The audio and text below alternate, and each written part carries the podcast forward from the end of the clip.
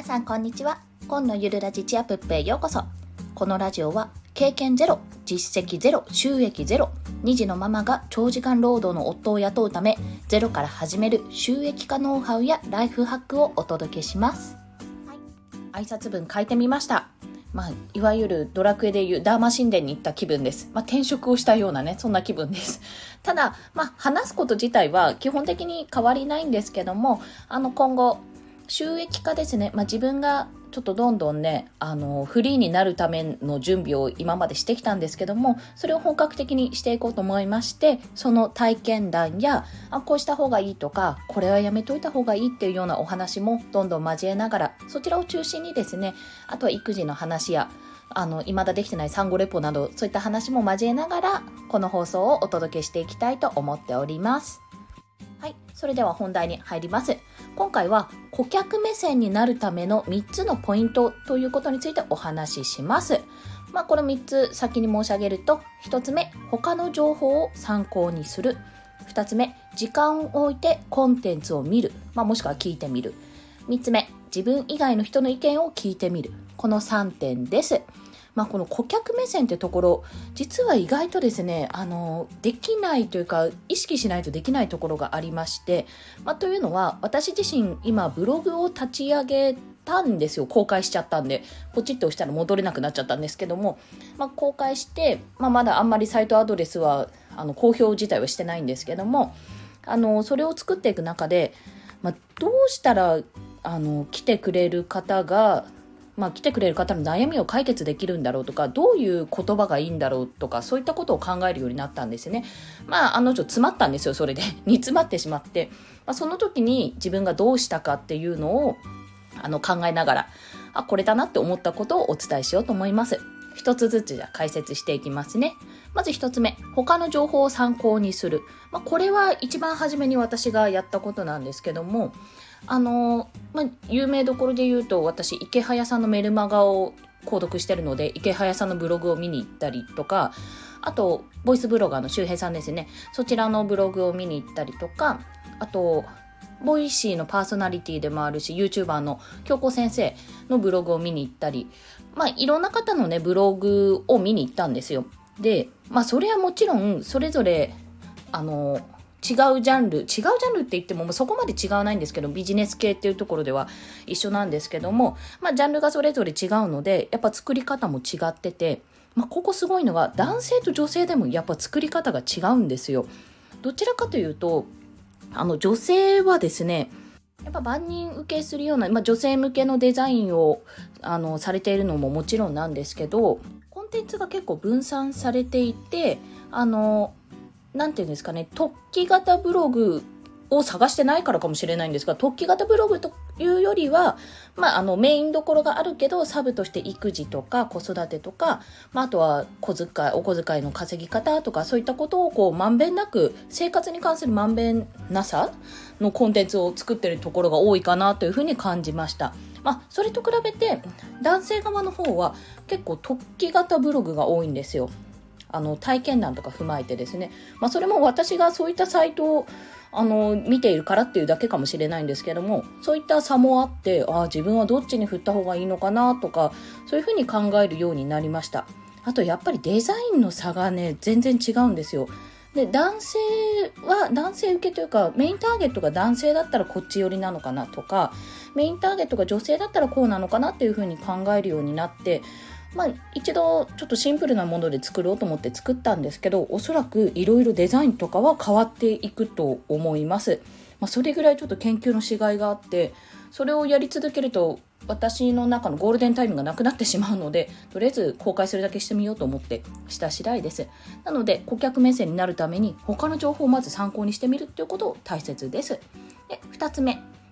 なんですが2つ目は時間を置いて自分のコンテンツを見る、まあ、もしくは音声だったら聞いてみるということ。これはすでにやられてる方が多いかとは思うんですけどもやっぱり自分の自分で書いているとちょっと自分よがりな文章とかになったりするんですよ。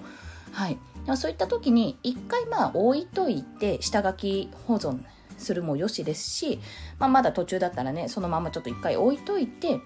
何か別のことやるんですよ。これ別のことやった方がいいです。脳内リセットして、まあ、寝たり、まあ、料理したり家事したりとか私はまあ育児したりとか全然ちょっとブログと関係ないことをやってそこから戻ってもう一度コンテンツを見てみると。そうするとやっぱりあの気づけなかった部分に気づけたりするんですよね。この文章おかしいなとかちょっとここくどいなとか、まあ、もちろんそれ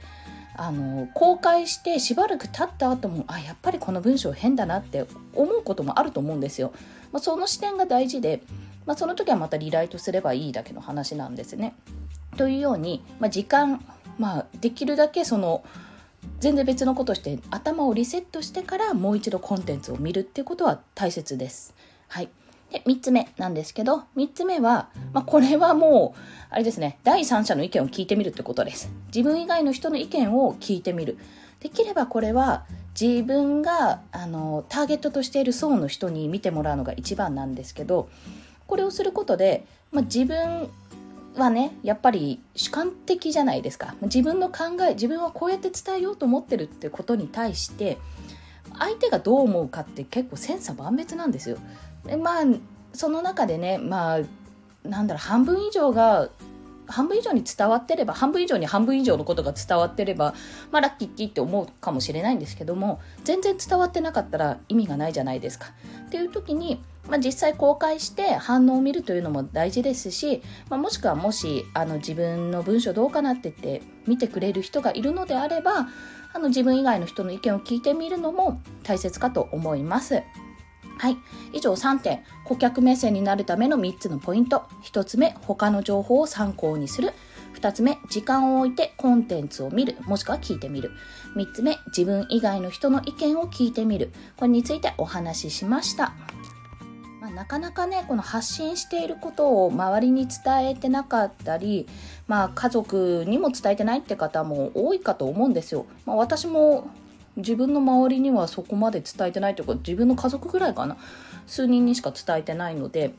あのアカウントとかやあの伝えてないですし 自分の中では一応隠隠してるというか、まあ、公開非公開にはしてるんですねリアルタイムの方には。